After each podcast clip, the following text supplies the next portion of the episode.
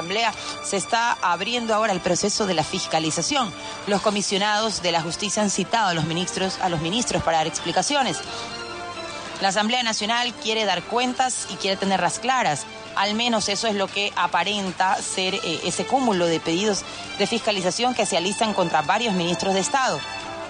Y ocurre ante el incumplimiento a los pedidos de información que fueron emitidos desde la misma presidencia de la Asamblea.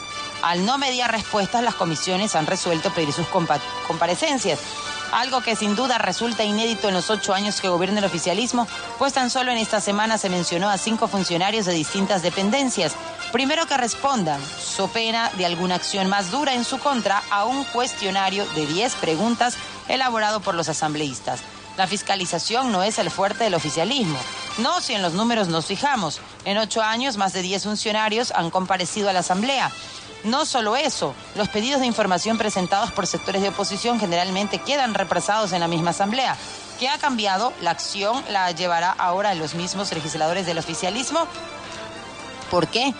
Para saber esto uno debe remontarse al 1 de mayo del 2014 en Esmeraldas. Allí en la Convención de País exigió más control y fiscalización.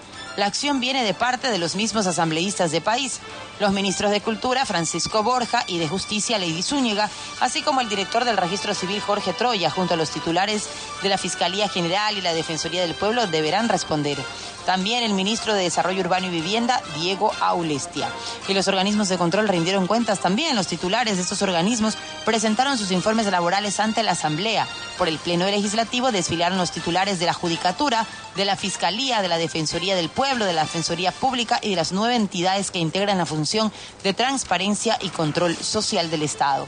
Ellos presentaron sus informes de gestión del año pasado.